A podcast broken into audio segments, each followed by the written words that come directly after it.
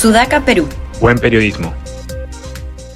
Buenas tardes, hoy es martes 10 de mayo del 2022, aunque parece 2072.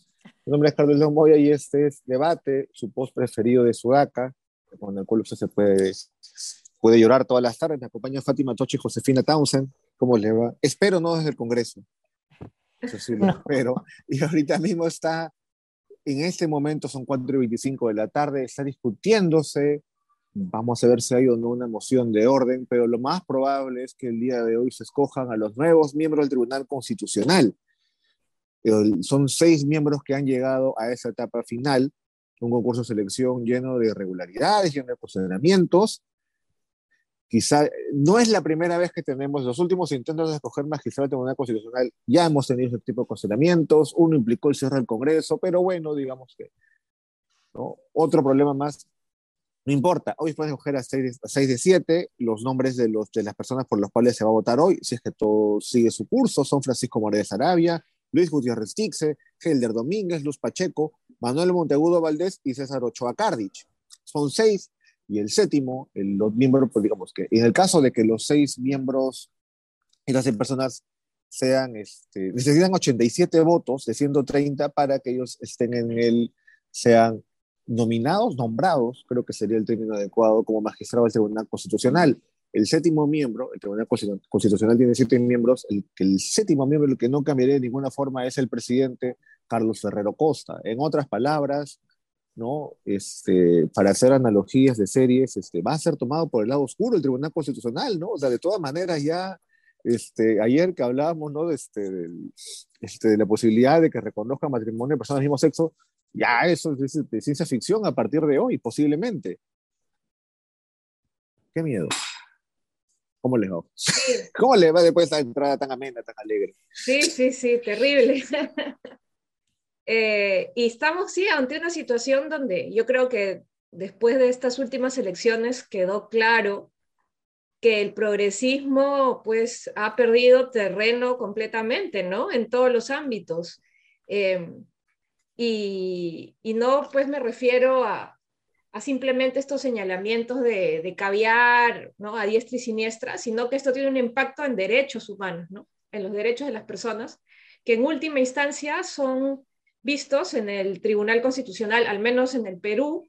Luego, bueno, se puede ir siempre a una corte internacional, pero en el Perú los, digamos, los dueños de la interpretación de la Constitución es el Tribunal Constitucional y, da tristeza que sea tomado por los mismos intereses que, están, que han tomado el Congreso, ¿no? No, no se han preocupado en seleccionar gente altamente preparada, con reconocimiento, este, y que aporta valor en lo jurídico, sino gente afín a los intereses particulares de los grupos de intereses que manejan el Congreso, ¿no? Eso, eso da mucha tristeza eh, hace pensar también en que se debe reformar la forma en que se elige a los magistrados del Tribunal Constitucional, que yo creo que el Congreso no es la instancia correcta, han demostrado que no, no lo manejan de manera correcta, debería eh, ser un, una, eh, una elección basada en méritos particulares del desempeño eh, en la labor jurídica ¿no? y en la probidad, obviamente, y miren, que incluso a estas alturas están pasando, vi que, que, lo difundieron los expedientes del proceso de selección con hojas censuradas, ¿no? Con una serie de, de aspectos reservados, lo cual yo creo que abiertamente atenta contra la transparencia del proceso. Sí, y hablabas de los derechos de la persona que en última instancia están en manos del Tribunal Constitucional y en eso se incluye entre esas personas los eh, dirigentes de los partidos políticos que están siendo procesados también, ¿no? Entonces hay un interés eh, político muy, muy importante en ver quién integra ese Tribunal Constitucional. Y a mí sobre el tema de lo oscuro, ¿no? Este, la oscuridad del lado oscuro, ¿no? Eh, ha hablado de la transparencia, Hernando Guerra García, de Fuerza Popular han sido ocho meses de trabajo transparente con el apoyo de la Contraloría y que han votado en consenso en su bancada, no por una orden, bueno, es difícil no acordarse eso de los aplausos protocolares, ¿no? Por órdenes eh, vía chat, ¿no? Pero en todo caso, lo que habla de la transparencia, bueno, tampoco, ¿no? Porque lo que mencionaba Fátima del Tribunal eh, de Acceso a la Información Pública, el, el presidente de la comisión no quiso dar esa información, no la quiso dar, y fue un periodista de la República quien apeló y se la dieron y se le entregaron vía la comisión, pero se lo dieron tachada, tachada. De 857 páginas, el 80% estaban borradas, por ejemplo, las deudas no pagadas a la SUNAT de uno de los candidatos, de Gutiérrez Tixe, por ejemplo, o el caso de el otro de los candidatos, el señor Morales, Francisco Morales, quien había contratado a la esposa como secretario general del Tribunal Constitucional, había contratado a la esposa del señor Mesías, que, Mesías, que había sido presidente de TCE y magistrado, eh, en un puesto en el TCE, cosa que es regular y que además no cumplía los requisitos para hacerlo y no le renovaron el contrato. Toda esa parte está tachada. Entonces la transparencia no es tal. Podría ser es un punto que surge en medio del debate como para decir no podemos votar si esto no es eh, mostrado tal cual, como quiso el Tribunal de Transparencia. Eso podría ser un punto. Otro punto podría ser también que se toque finalmente eh, este pedido del congresista Pasión Dávila por conocer todas las tesis.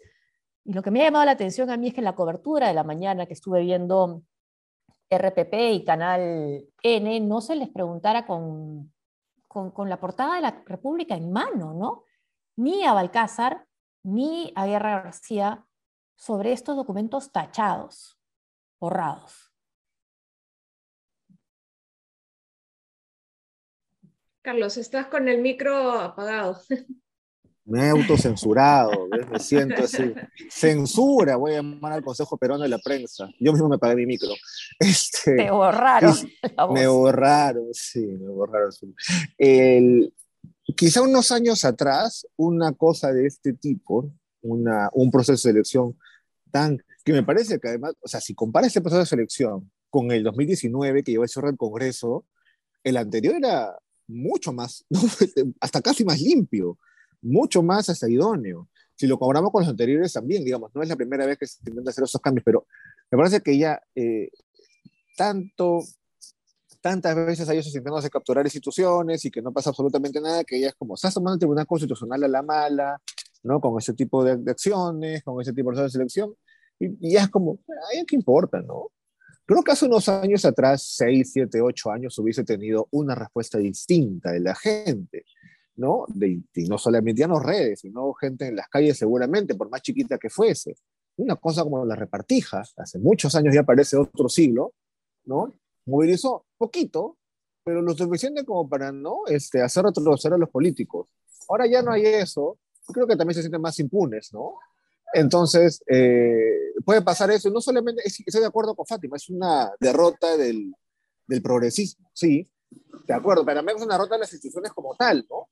Ya las van tomando, ya no pasa nada. Ya, bueno, pues ya una más, no, no pasa nada. Eh, y hace unos años no hubiese pasado esto. O sea, si estoy convencido, hace 5, 10 años, 10 años, la respuesta hubiese sido mucho más enérgica de parte de la gente. Y ahora ya no. Bueno, que ya nos hartamos también.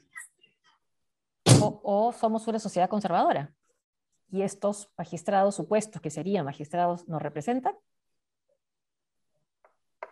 Por ejemplo. O sea, yo sí, creo que somos una sociedad conservadora, muy a mi pesar, muy a mi pesar, yo sí creo que somos una sociedad conservadora y que, y que ese conservadurismo es cíclico, ¿no? Se va, se va este, potenciando por épocas, ¿no? En épocas seguramente más difíciles, de, más eh, crisis, se agudiza el conservadurismo, ¿no? Em, y yo creo que de este, de este Congreso y seguro del siguiente, si es que no hay una reforma política, no va a salir nada mejor que este TC, que estos candidatos, o sea, no lo vislumbro. Eh, y eso es lo que, lo que me da tanta pena y me hace pensar en que, o sea, sí se necesitan reformas importantes. Aquí eh, la Junta Nacional de Justicia tal vez debería ser la que este, elija al tribunal, eh, a los magistrados del Tribunal Constitucional. además de las necesarias reformas políticas en la Constitución, porque yo no veo que de aquí vaya a salir nada mucho mejor. Y esto también está amarrado al temor de la Asamblea Constituyente y lo que podría resultar una nueva constitución, ¿no? Y puede ser conservador, estás en tu derecho a tener esas ideas, pero por ejemplo, en el caso de la única mujer que es candidata, ¿no? Luz Pacheco, que desconozca la figura del feminicidio, ¿no? Eso también y es un, es un retroceso bien, bien fuerte, ¿no? Eso también llama la atención, ¿no? Entonces van a tener al final decisiones sobre tantos temas, y eso es, por ejemplo, en el caso, estoy pensando en el caso de Estados Unidos de Donald Trump, los conservadores le, perdonaban todo, todo, todo, hasta estos eh, tapes escandalosos con tal de que pusiera en la Corte Suprema a conservadores. Y conservadores que una vez llegaron ahí no necesariamente se desligan de quien los puso, ¿no? sino también muchas veces votan de acuerdo a líneas políticas. ¿no? Quizás se está reproduciendo eso acá también. ¿no? Y además, incluso, claro, porque además, incluso pensando, yo me voy a poner así, parezco un viejo, esos viejos nostálgicos, en mis épocas esto era distinto. Sí, sí, sí, los conservadores de hace 20, 30 años, decía, bueno, pues había un sustrato ideológico, su conservadurismo, ¿no? Para dar los 80 incluso, los 80, parte de los 90, cuando eras conservadores, bueno, había un sustrato. Ahora ese tres conservador escogido por Mercachifle, ¿no? Por el cachifle del Congreso, que puta, le cambian la nota, está el caso de, me olvidé el nombre del candidato, que no le quisieron reconocer artículos académicos porque están escritos en inglés. en inglés, o otro que, que, le borra las deudas que tiene con la SUNAT, se la tiene que borrar, no, podemos enterarnos. Dice que eso es privado, que esa es información privada, dijo Balcázar en la mañana en RPP.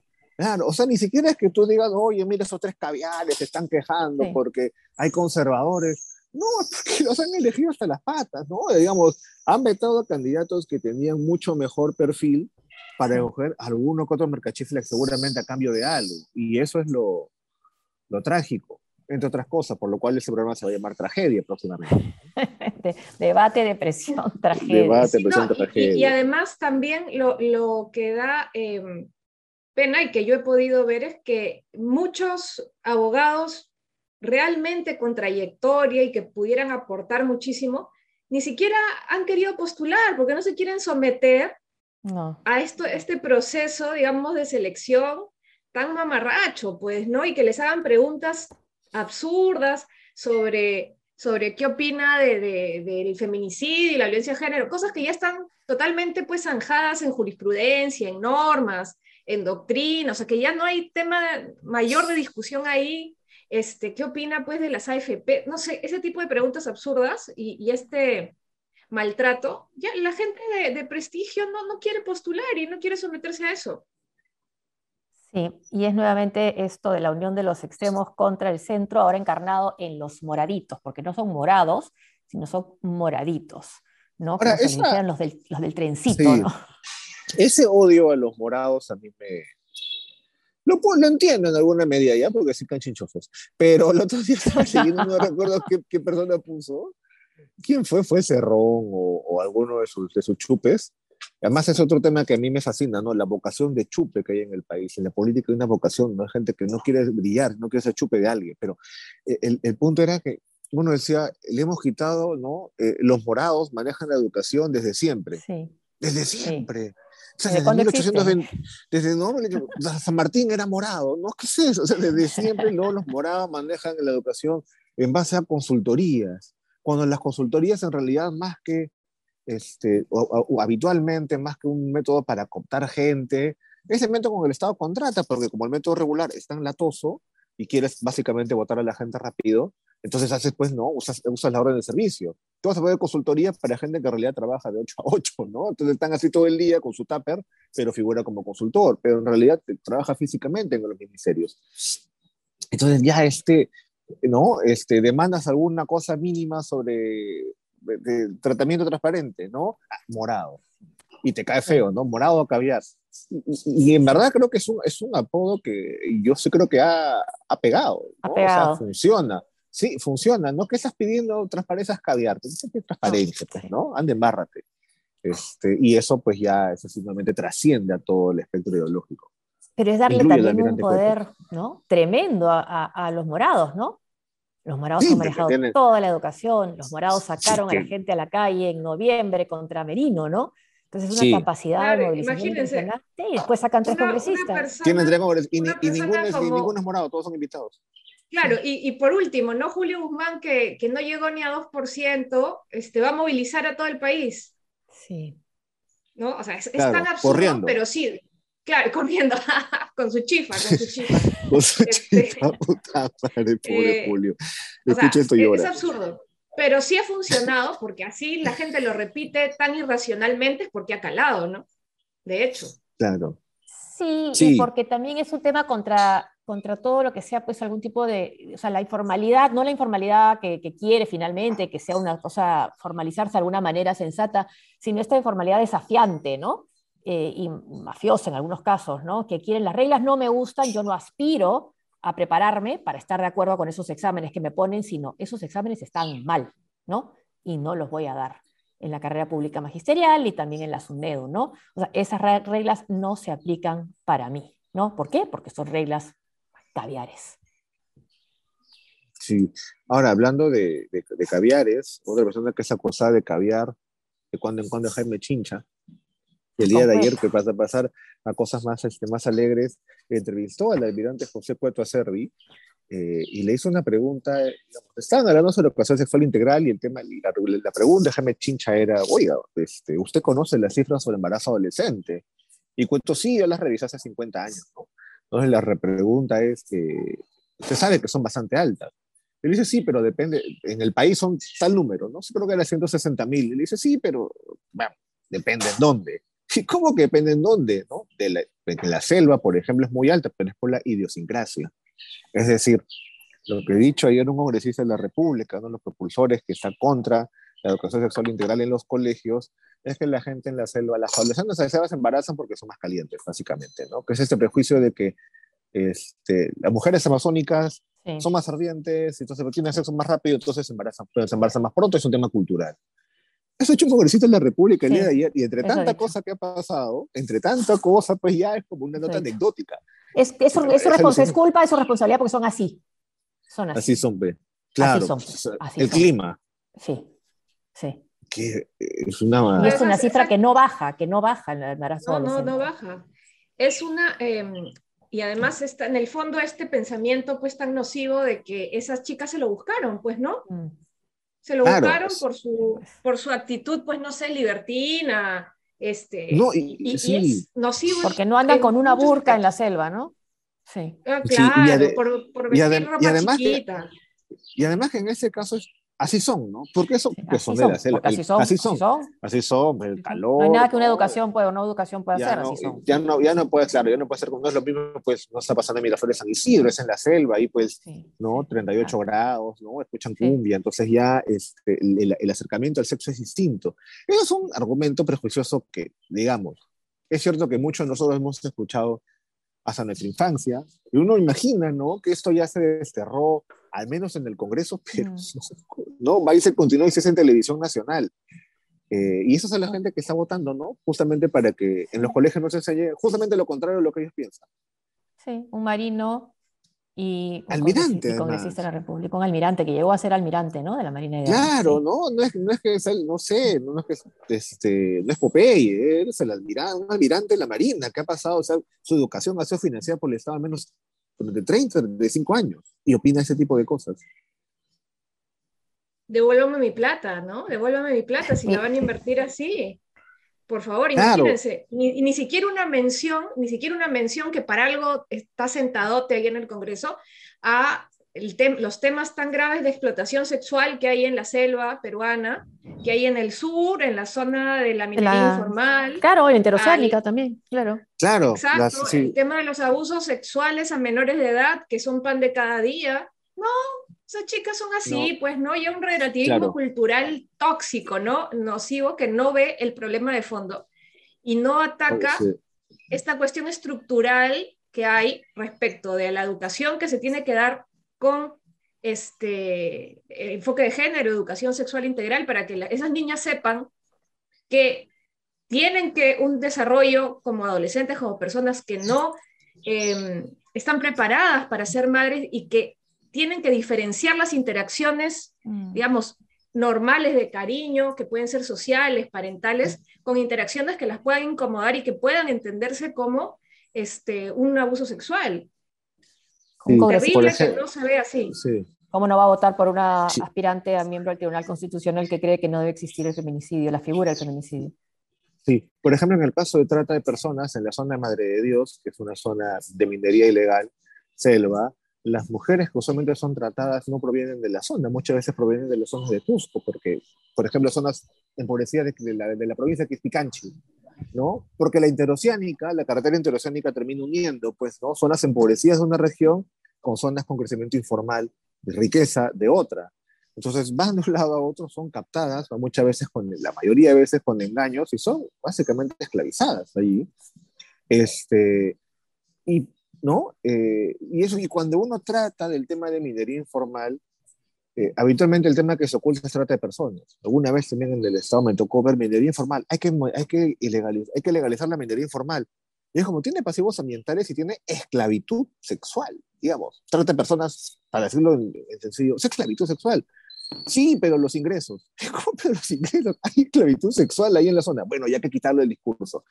Eh, el tema de trata de personas es súper grave y bueno, pues termina invisibilizado, entristecido y ya me metí un monólogo triste. Yo que quería acabar este programa de manera alegre, no entiendo por qué me he metido este, en este rollo, pero bueno. Este, lo siento amigos, son 21 minutos que ya va su podcast preferido. Esperemos que escojan hoy día al menos alguno, no, esperemos que no cojan a ningún miembro, pero no es probable que escojan, ¿no? Hoy día al menos algún nuevo miembro del Tribunal Constitucional. Bueno, al, al miembro que, que, sí. que, que, el aspirante a ser miembro del Tribunal Constitucional, que había, sí había publicado sus investigaciones y que porque estaban en inglés no se los quisieron reconocer.